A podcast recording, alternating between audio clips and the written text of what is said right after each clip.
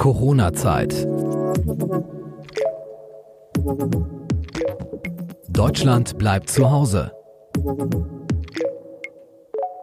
Einen wunderschönen guten Abend, liebe Corona-Zeit-Freunde. Wir machen heute eine kleine außerplanmäßige Sendung, denn es wird einfach mal Zeit, Bilanz zu ziehen über das, was bisher passiert ist und über unsere Erfahrungen, die wir mit unseren Gesprächspartnern gesammelt haben. Dazu begrüße ich ganz recht herzlich meine Lieblingskollegin. Hallo Steffi. Hallo Christoph. Steffi, wie geht's dir? Ich liebe diese Frage. Du stellst sie immer wieder. Ich stelle sie jetzt dir. Steffi, wie geht's dir? Mir geht's ganz gut, muss ich sagen. Wie geht's dir, Christoph? Mir geht's super. Was machst du denn während der Corona-Zeit für schöne Sachen? Ich habe äh, sehr viele Interviews von dir hören können und äh, was ihnen wirklich allen gleich ist, diese wunderbare Atmosphäre und die Offenheit, mit der die Menschen äh, sich wirklich dazu äußern, was gerade bei ihnen los ist und auch diese verschiedenen Konzepte, die man so erfährt oder auch die Süchte, von denen man überhaupt gar nichts wusste. ich, ich musste sehr schmunzeln bei Frank, der von seiner Einkaufssucht erzählt hat. Das fand ich echt großartig. Ich war auch total überrascht, weil man rechnet gerade bei Männern nicht mit so einer Reaktion, dass ein Mann sogar eifersüchtig ist, dass in der Corona-Zeit mal ausnahmsweise die Frau einkaufen geht und er es ihr regelrecht neidet. Das fand ich schon witzig, überraschend, aber gut, die Leute haben ihre Rituale und wenn, wenn sie da mal aus dem Takt kommen, dann macht das was mit ihnen, ne? Großartig auch die Passage, dass er es genießt, einfach mal die zwei Kilometer mit dem Auto zum Supermarkt zu fahren. das ist ja auch ein purer Genuss. Zwei Kilometer mit dem Auto zu fahren, andere gehen spazieren und er fährt diese zwei Kilometer einfach mit dem Auto. Ist Corona-Zeit, der Diesel kostete heute 97 Cent, also es brechen tatsächlich ganz, ganz neue Zeiten an. Oh, wo hast du denn geschaut? Also ich habe heute noch 1,10 beim Diesel gesehen. Das äh, scheint wohl Hamburg zu sein, aber ist auch ganz schnell wieder umgesprungen, weil man hat so beim Spazieren, also ich habe ja auch, äh, mein größtes Hobby ist jetzt auch Spazieren und einfach mal gucken, was so los ist, wie viel Prozent aller Menschen Masken tragen und eben Spritpreise. Scheint wohl irgendwie so das letzte Goodie zu sein, so vom Zeitgeist. Hier kannst du wenigstens mal voll tanken, kannst zwar nirgendwo hinfahren, aber wenigstens günstig. Ne? Ja, ich habe heute die Scheibenwischanlage äh, aufgefüllt vom Auto. Oh, was hast du reingemacht? Ja, so Scheiben für Wisch. so spannend. Das ist so wie, ich habe den, den Weihnachtsbaum dekoriert. ja, also es war mal nötig, ne? Und deshalb war ich nämlich auch jetzt gerade überrascht über deinen Spritpreis, weil ich den hiesigen hier in Schleswig-Holstein doch ähm, auch im Blick hatte. Ja, aber mhm. das war so mein Highlight des Tages, weil das Auto immer schon meckert wegen äh, mangelndem Wischwasser. Habe ich heute mal gemacht. Man soll das auch nur für die Windschutzscheibe benutzen und nicht den ganzen Haushaltboden mitwischen. Ne? Also wenn du dich da die ganze Zeit von bedienst, braucht man sich nicht wundern, dass das irgendwann auch mal leer ist, liebe Steffi. Christoph, wie war dein Tag heute? Mein Tag war total großartig. Man äh, reißt sich ja jetzt nach ganz neuen Projekten, weil man auch viel mehr Zeit hat, um sich äh, Dinge in den Kalender einzutragen. Und man kommt zu Dingen, die man vorher so gar nicht gemacht hat. Podcasten zum Beispiel. Das hast du vorher nicht gemacht? Nee. Also das ist vielleicht jetzt auch mal der Anlass dazu, mal zu erzählen, wie wir uns eigentlich kennengelernt haben. Es war irgendwie ein schöner Wochenendtag. nee, eine weiß große ich Versammlung. Eine genau. große Versammlung, wie so eine, wie so eine Party, wo man gar nicht weiß, wer da alles kommt. Man rechnet einfach mal so zwischen fünf und zehntausend Leute. Wenn zehn kommen, ist auch schön. Und dann plant man ein bisschen was aus und was ist passiert? Bei diesem Hackathon der Bundesregierung melden sich plötzlich 40.000 Menschen und organisieren sich in kleineren Gruppen und helfen verschiedenen Institutionen dabei, die jetzt wohl als erste identifiziert worden sind, als diejenigen, die wohl ganz besonders schwer unter dieser Ausgangsbeschränkung und in allen anderen äh, ja, Restriktionen dann äh, leiden werden. Und ähm, da ist einiges bei rumgekommen. Definitiv. Also man kann ja ganz klar sagen, ohne die Corona-Zeit, ohne Corona hätten wir beiden uns nicht kennengelernt und mhm. so schätzen gelernt, muss man ja auch mal sagen an der Stelle. Ja, es war spannend, weil du warst ja gar nicht offiziell angemeldet, sondern bist ja so ein bisschen nachnominiert worden, ne? Weil man deine Hilfe gebrauchen konnte. Also, also mich hat mich hat ein Freund von der Arbeit gefragt, ja, wir machen hier was mit Hackathon. Ich sag, was für ein Ding? Hacker, was? Ich wusste überhaupt gar nicht, was das sein soll. Erst später hat sich mir dann erschlossen, aha, das hat irgendwie mit Hack, also so ein, so ein Ratschlag, so ein Tipp, hier so Müllbeutel in den Mülleimer legen unter die Mülltüte, die gerade aktiviert ist, dann muss man die das nächste Mal nicht suchen. Ne? Das ist so ein Lifehack. Mhm. Und äh, wenn man das quasi richtig intensiv macht, schweißtreibend und ähm, mit, mit großartigem Ergebnis und Rekorden, dann ist es dann ein Marathon mit den Hacks halt, ne? Also ein Hackathon. Ja, und ja, man muss, er hat gefragt. Hm? Sorry. Nee, erzähl. Und dann hat er halt gefragt, ja, wir brauchen noch jemanden, der jetzt hier noch ein Video bei uns äh, vertont. Und da habe ich gesagt, ja, äh, kann ich gerne machen. Bin da mal reingegangen. Irgendwie äh, wurde sich dann für eine andere Vorgehensweise entschieden. Da habe ich dann gesagt, ja, pff, spreche ich mal irgendwas hier. Und da hat sich eine andere Gruppe gemeldet, ähm, die Tafelhilfe. Shoutout, herzliche Grüße an alle aus dieser Tafelhilfe-Gruppe, die jetzt wirklich, obwohl sie den Zuschlag, obwohl wir, darf ich jetzt sagen, den Zuschlag nicht bekommen haben, setzen wir das ja weiter durch und treffen uns dann jeden zweiten Abend und planen Internetseite und äh, schaffen so eine Plattform, wo Freiwillige und Tafeln ihren Bedarf an Freiwilligkeit oder an Hilfe artikulieren können, damit man da eben weiter arbeiten kann und auch äh, hilfsbedürftigen Menschen weiterhin äh, ein Angebot bereitstellen kann, was in der Krise ja auch ganz besonders wichtig ist. Definitiv. Man muss ja auch dazu sagen, dass dieser Hackathon ja auch nur 48 Stunden lang ging. Also es haben sich ja Leute wirklich von Freitagabend bis Samstag, äh, Sonntagabend ähm, gebrainstormt, zusammengetan, ausgetauscht, vernetzt und ähm, ist schon erstaunlich, was in diesen wirklich 48 Stunden, die es nur gab, rausgekommen ist. Lustig ist, dass wir beiden uns ja dann tatsächlich schon nach dem Hackathon kennengelernt haben, weil ich habe ja für diesen Podcast Corona-Zeit mhm habe ich eine Stimme gesucht und dachte, Mensch, äh, guck doch noch mal rein. Die ganzen Chats waren ja auch noch offen und äh, die Zugänge über Slack. Und dann habe ich ja da mal rumgeschaut, ob es da nicht jemanden gibt. Und das war ja schon nach dem Hackathon und du warst noch quasi erreichbar, ansprechbar und so sind wir in Kontakt gekommen und geblieben. Ein absolutes Geschenk. Also ich freue mich sehr. Kann und, ich äh, zurückgeben? Wäre, nee, behalt das bitte. Da ist kein Pfand drauf, liebe Steffi. Das ist für dich. Und äh, das äh, macht super viel Spaß. Ich habe so viel über Podcasts gelernt. Ist ja auch so eine Zusammensetzung. Vielleicht sagst du nochmal den Hörern, was Podcast überhaupt eigentlich heißt, weil das viele vielleicht auch gar nicht wissen. Und äh, ich spreche es ja auch in zwei Drittel aller Fälle auch immer falsch aus. Ja, was ist ein Podcast? Schlussendlich ist ein Podcast ähm, so eine Art von ähm, hörbare Sendung, ein Audiofile, das man aufnehmen kann und äh, veröffentlichen kann über Streamingdienste. Und das ist so ähnlich wie bei YouTube, dass es im Prinzip jeder machen kann. Es ist also nicht so, dass man sich da bewerben muss, darf ich einen Podcast machen, sondern man kann sich hinsetzen, wenn man Equipment hat, kann das theoretisch per Handy aufnehmen und ähm, selber schneiden und produzieren und dann veröffentlichen.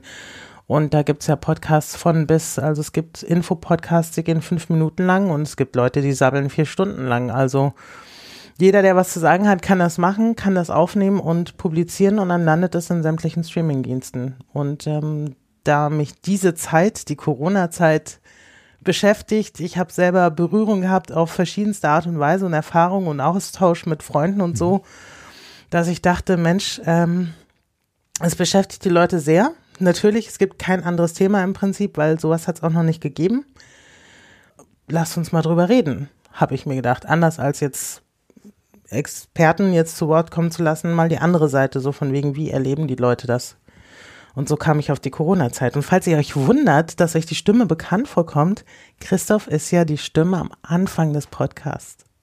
Er ist der Opener. Oh, ja. ja, richtig. Liebe Steffi, ich habe ja auch äh, mir so ein paar äh, Gedanken gemacht, worüber wir heute noch so sprechen wollen. Und zwar würde ich von dir mal gerne wissen, wenn du dieser Corona-Zeit eine Headline, eine Überschrift äh, geben müsstest, wie würde diese lauten? Ähm, die Überschrift, was ist die Überschrift? Unsicherheit, würde ich sagen. Ist eine Unsicherheit? Überschrift. Ja, finde ich schon. Ich würde ein bisschen mehr Hoffnung reinlegen. Und zwar mit der Headline und es hat Zoom gemacht. Und da wären wir auch schon bei den Profiteuren dieser Krise. Also ich weiß nicht, wie viele äh, Videokommunikationssoftwares es gibt, aber mittlerweile sind wir, glaube ich, alle durch. Von Microsoft Teams, wenn man alle nennt, ist mhm. ja kein Problem.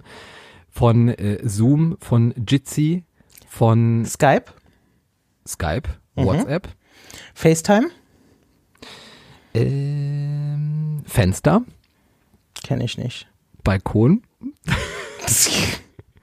Ja, muss ja auch offline gehen. Ne? Auch da funktioniert das. Äh, beispielsweise Hausgemeinschaften, die jetzt hier WhatsApp-Gruppen gründen und so, läuft auch, ja. Bin ich nicht involviert. und halt Google Drive kann man auch super drüber kommunizieren. Also es ist einiges in Bewegung.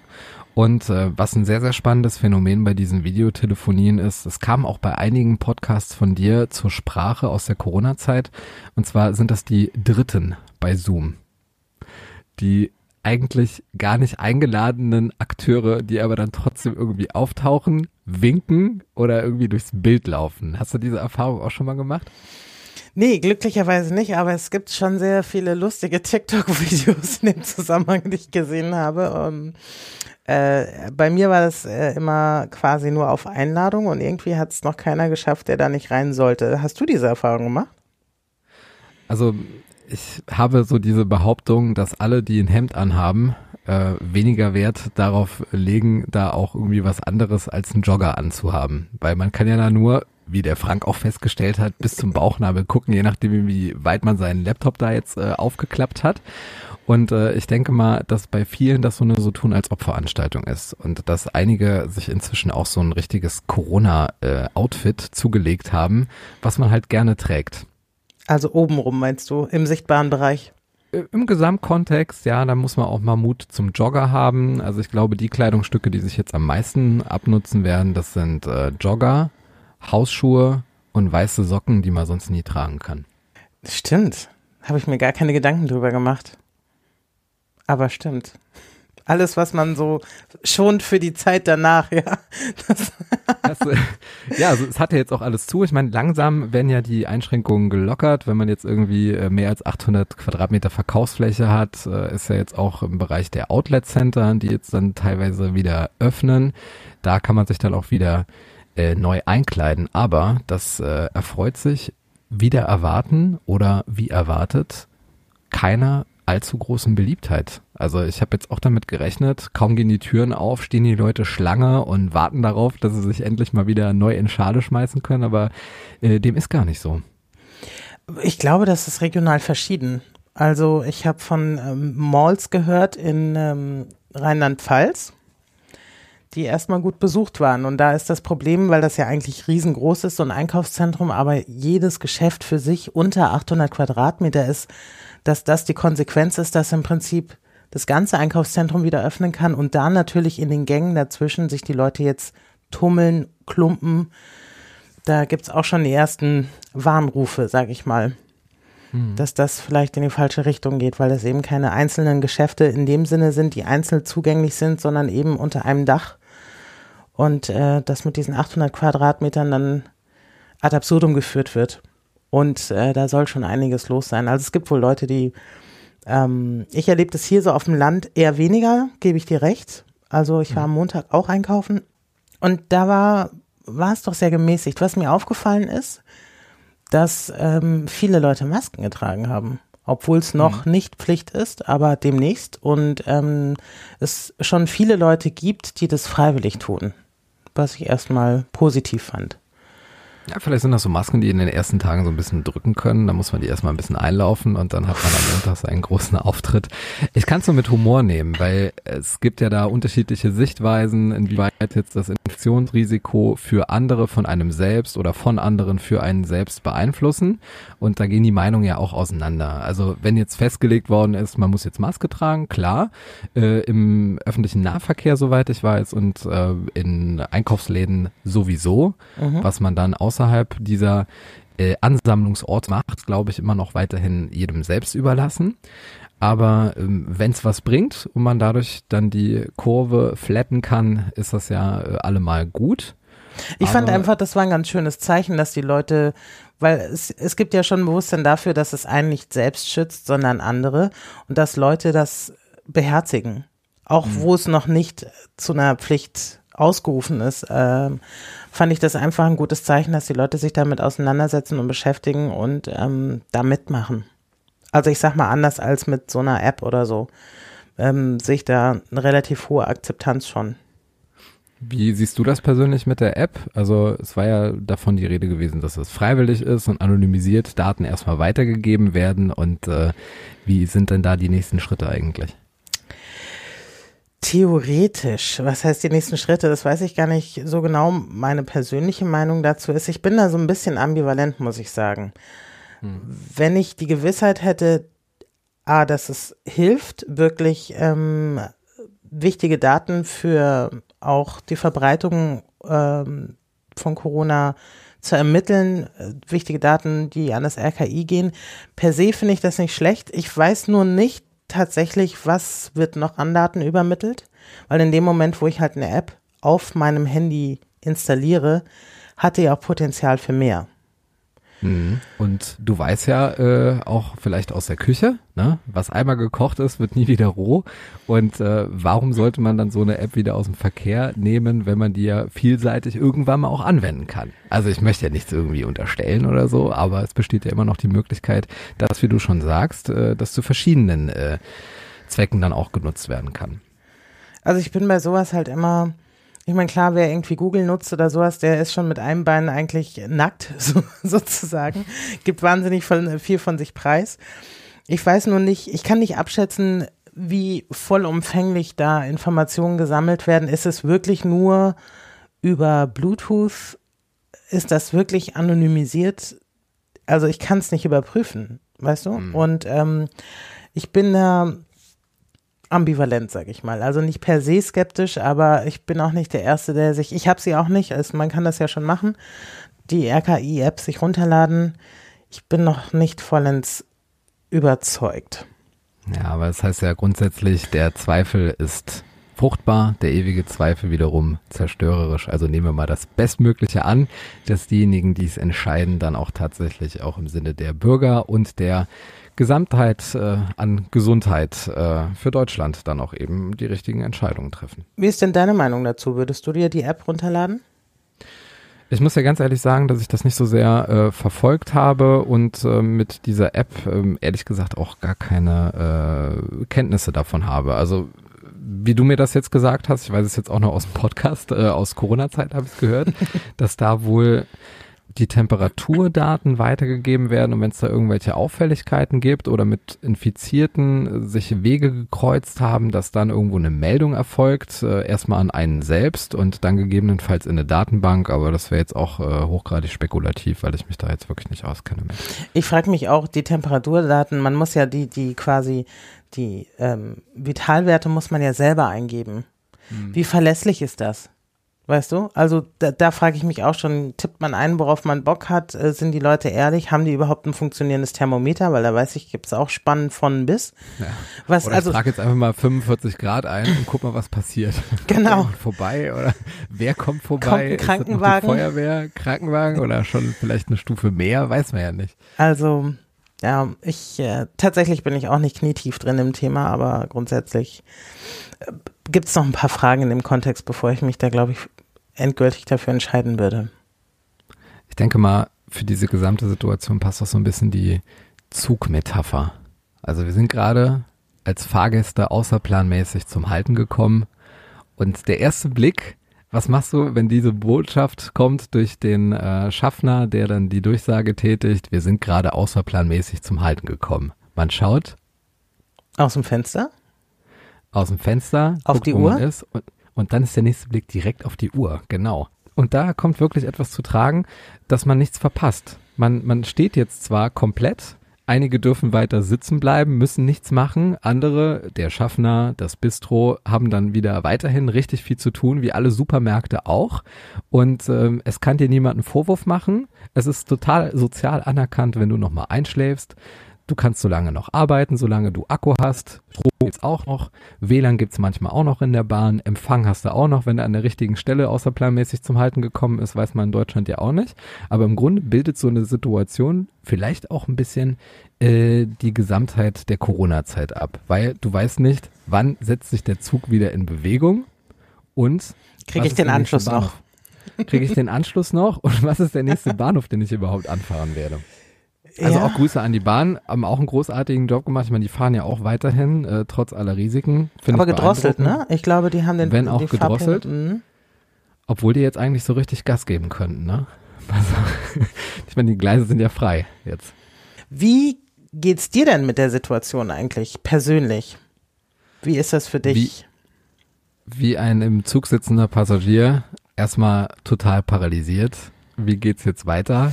Und dann fängt man an, sich einzurichten, löst vielleicht so dieses Kissen da von dem äh, Sitz und macht sich das so an die Scheibe, dass man da zumindest mal irgendwie ein kurzes Nickerchen machen kann.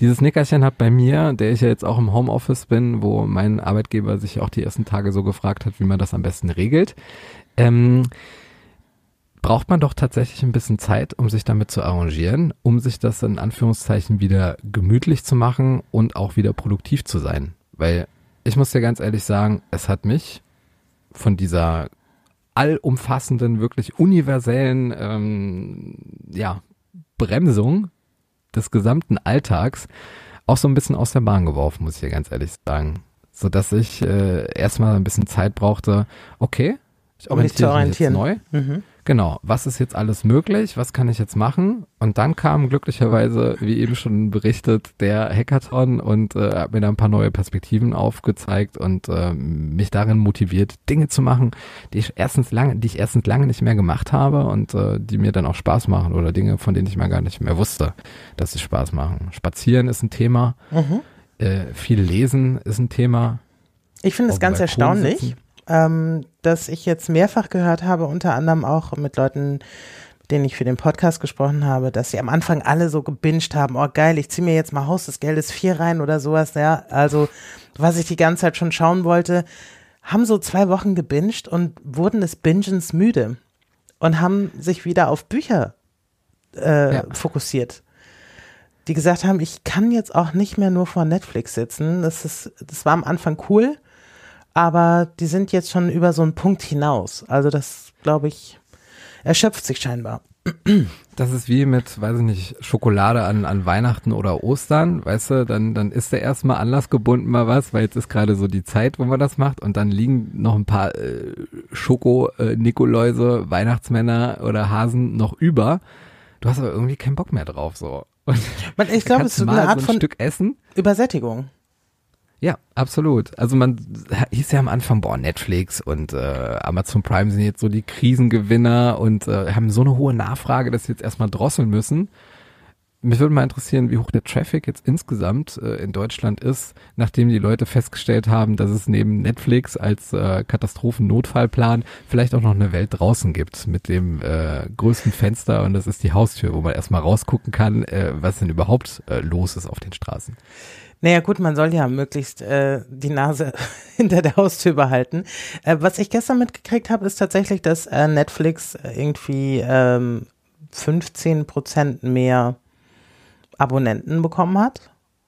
Was ich jetzt erstmal nicht wenig finde, weil ich glaube, das war ja. wahrscheinlich global gesprochen. Aber Haben tatsächlich. Ich denke mal, jeder Achte in Deutschland hat auch einen Netflix-Account, ne? Also dann sind das schon, wir sprechen hier von mindestens mal zwei, drei Millionen, die das jetzt zugenommen hat, vermute ich mal. Kann gut sein, ja. Und vielleicht für die ganz Neuen ist es vielleicht jetzt noch hot, aber wenn man eh regelmäßig Netflix guckt und jetzt einfach nochmal ein paar Serien dazugenommen hat, ich glaube auch tatsächlich, also den Punkt habe ich ehrlich gesagt noch gar nicht erreicht. Also ich nehme mir immer vor, Sachen zu gucken, aber hm. kann mich den ganzen Tag beschäftigen. Deshalb äh, kann ich da noch nicht wirklich aktiv mitreden, ob mich das irgendwann auch langweilt, aber. Nun, Netflix wird ein großes Problem haben, Steffi. Und zwar können die ja jetzt im Zuge der Ausgangsbeschränkungen, können die ja jetzt auch nicht drehen. Das bedeutet, alle Produktionen, oh ja. die jetzt irgendwie langfristig oder mittelfristig 2021 rauskommen sollten, würden sich ja jetzt auch verzögern. Nicht nur das. Also gerade bei so Szenen, wo jetzt Menschenmassen gezeigt werden oder überhaupt am ganzen Set, da würden ja auch diese zwei Meter Abstände gar nicht eingehalten werden können. Also ich habe gerade auch ein Interview vorgestern gesehen mit einem Regisseur vom ZDF, der hier Deutschland 53 nee, Kudam 53 ähm, drehen wollte. Und da gibt es einfach so viele, wie er auch sagte, intime Szenen, dass sie das jetzt nicht fortführen können, was total schade ist. Und einer meiner wirklich gern gesehenen Serien, The Good Fight. Was schaust du denn gerne für Serien, sag mal? The Good Fight finde ich geil. Und ähm, da habe ich mich gefragt, gerade vor einer Woche habe ich mich gefragt, Mensch, ähm, wann geht die denn weiter? Weil das ist eine wahnsinnig aktuelle Serie, die sich halt mit der US-Politik beschäftigt. Und man wirklich, Aha.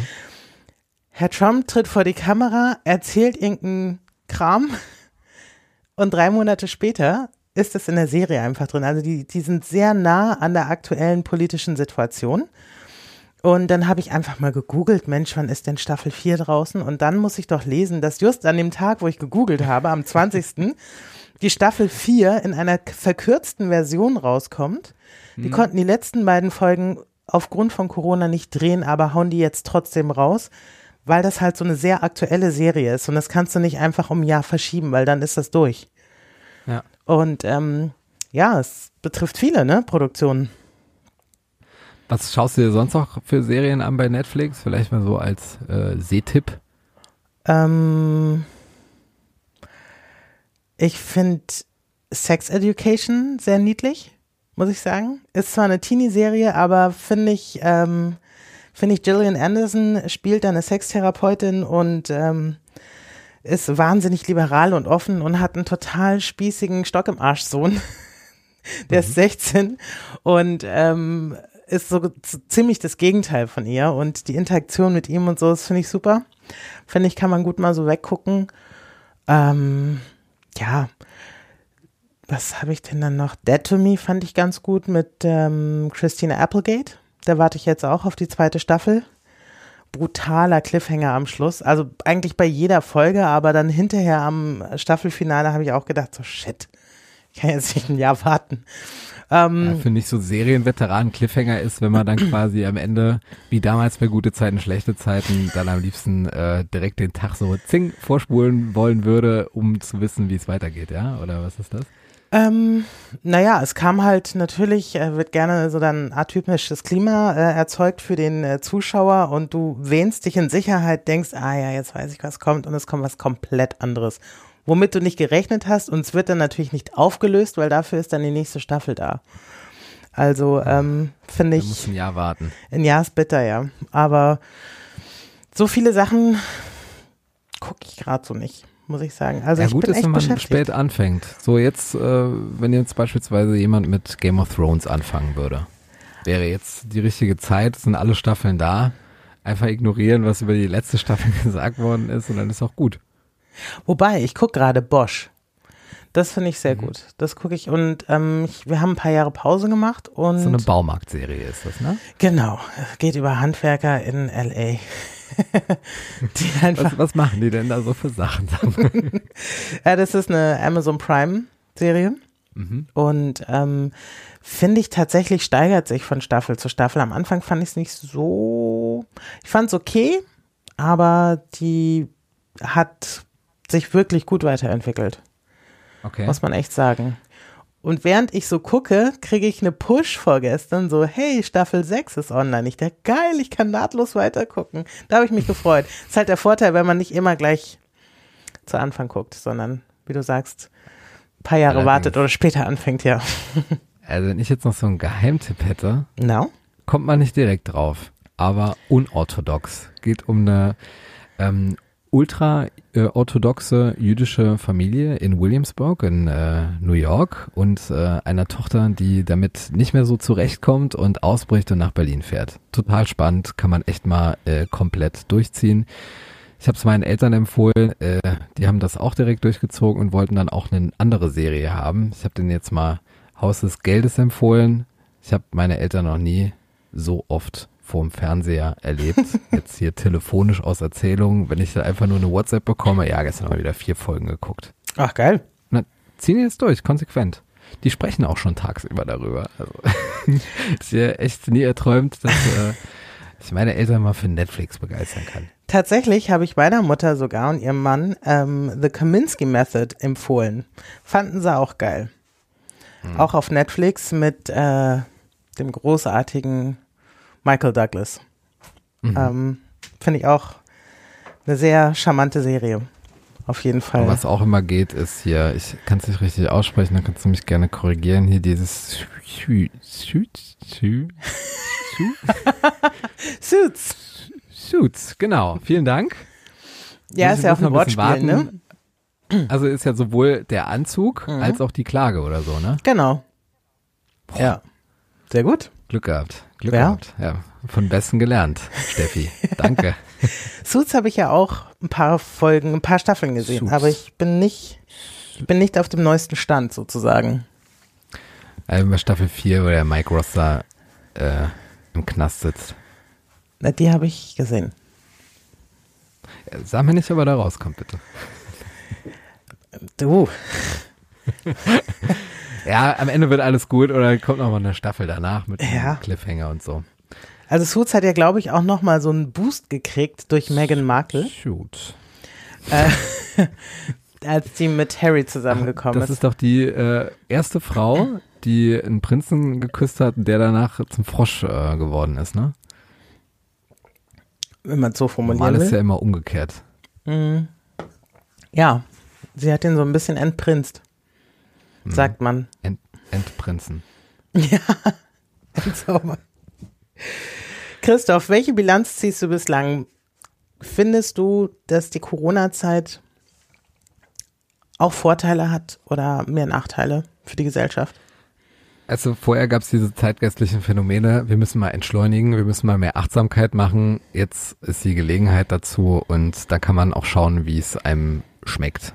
Ja, also jetzt mal wirklich komplett runterzufahren, ähm, die, die jetzt noch voll arbeiten, jetzt in systemrelevanten Berufen stehen, also da auf jeden Fall mein größter Respekt. Das sind diejenigen, die wir dabei unterstützen sollten, dass die ihre Arbeit so gut wie möglich machen können. Die, die jetzt so ein Zwischending haben, ob jetzt im Office Office oder im Home Office, die sollten dann auch die möglichen Freiheiten auch nutzen, die sich jetzt gerade offenbaren und mal wirklich Dinge tun, die sie vorher noch nicht gemacht haben oder für Dinge Aufmerksamkeit aufbringen, von denen sie, ja, die sie vielleicht viel zu lange vernachlässigt haben. Jetzt ist die Gelegenheit dazu. Vor allen Dingen, wir wissen nicht, wann der Zug wieder weiterfährt und daher ist das jetzt an sich eine, eine geschenkte Zeit. Also jetzt mal ausgeklammert, äh, was jetzt auch alles an Krankheitsbildern aufgetaucht ist, an äh, verschiedenen äh, Einschränkungen, die jetzt wirklich lebensbedrohlich sind, das mal ausgeklammert. Äh, die Risikogruppe wirklich der größte Segen und äh, schnellste Genesung. Und ich denke mal, da haben wir auch damit das beste Gesundheitssystem auf der Welt, dass wir da diese Welle, äh, sofern es sie gab, sofern es sie gibt, äh, dann auch ähm, bewerkstelligen können, ärztlicherseits. Und so kann eine Gesellschaft meiner Meinung nach trotzdem auch wieder zusammenwachsen. Das ist so meine Hoffnung. Das ist ein schönes und Schlusswort die Bilanz bisher deutet darauf hin, dass zumindest mal Menschen auf eine andere Art und Weise zusammenfinden. Und jede, jeder Handschlag, der vorher fast schon wieder bedeutungslos war, jetzt plötzlich so ein rares Gut ist. Ich weiß nicht, wenn man jetzt mal so eine Statistik führen würde, wie viele Menschen man dieses Jahr schon die Hand gegeben hat und das mit dem letzten Jahr vergleicht. Ich glaube, das sind zehn Prozent davon. Vielleicht. Glaubst du denn, dass es ähm, eine dauerhafte Änderung gibt? Also siehst du eine Möglichkeit, dass wir irgendwann mal wieder an den Punkt vor März zurückkommen oder ist das wirklich so eine Zäsur? Verändert sich dauerhaft was?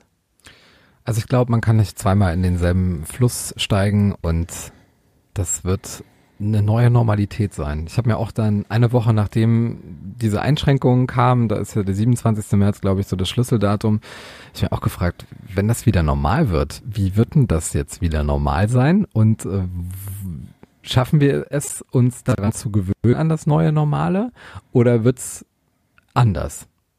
Insofern anders, als dass, äh, ja, die große Frage ist ja, gibt's jetzt weiterhin Einschränkungen im nächsten Jahr beispielsweise, wenn wir jetzt mal in die Glaskugel schauen würden, haben wir da weiterhin den Abstand, die äh, geradezu ähm, stillgelegte Bewegung jetzt auf der Deutschlandkarte?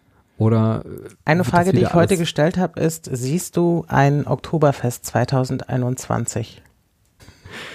Also ich kann es mir, äh, ich würde es mir gerne vorstellen wollen, auch wenn ich jetzt nicht so der Oktoberfestgänger bin, aber ich gönne denen das, die das gerne machen. Ähm, ich wünsche denen das wirklich, ja, dass da wieder Geselligkeit stattfindet, aber ich kann es mir irgendwie gerade nicht vorstellen. Hm. Ich bin selber keine Oktoberfestgängerin, aber für mich ist das so ein, so ein Symbol von äh, eine Menschenmenge, die da zusammenkommt, dicht an dicht. Das Gegenteil von dem, was wir jetzt einfach lernen, leben zu müssen und deshalb ist es für mich mehr so ein Symbol, als dass es mir tatsächlich ums äh, Oktoberfest geht, aber weil da einfach Millionen Menschen hingehen, aus aller Welt auch noch. Und ich frage mich, ob diese Konstellation dieses Jahr ist klar, ist es vom Tisch, aber wären wir nächstes Jahr schon so weit, weil das wäre für mich wieder eine Normalität, wie wir sie bislang kannten. Ich glaube auch, dass das Oktoberfest für Menschen, die jetzt äh, im Ausland leben und an Deutschland denken, so die erste Assoziation ist. Also mhm. gewissermaßen so ein Symbol für Deutschland. Und wenn mhm. das nicht funktioniert, dann ist gerade irgendwie immer was äh, örtlich betäubt. Ja, ist äh, etwas faul im Staate. Ja, ist richtig. Ist so. Ja.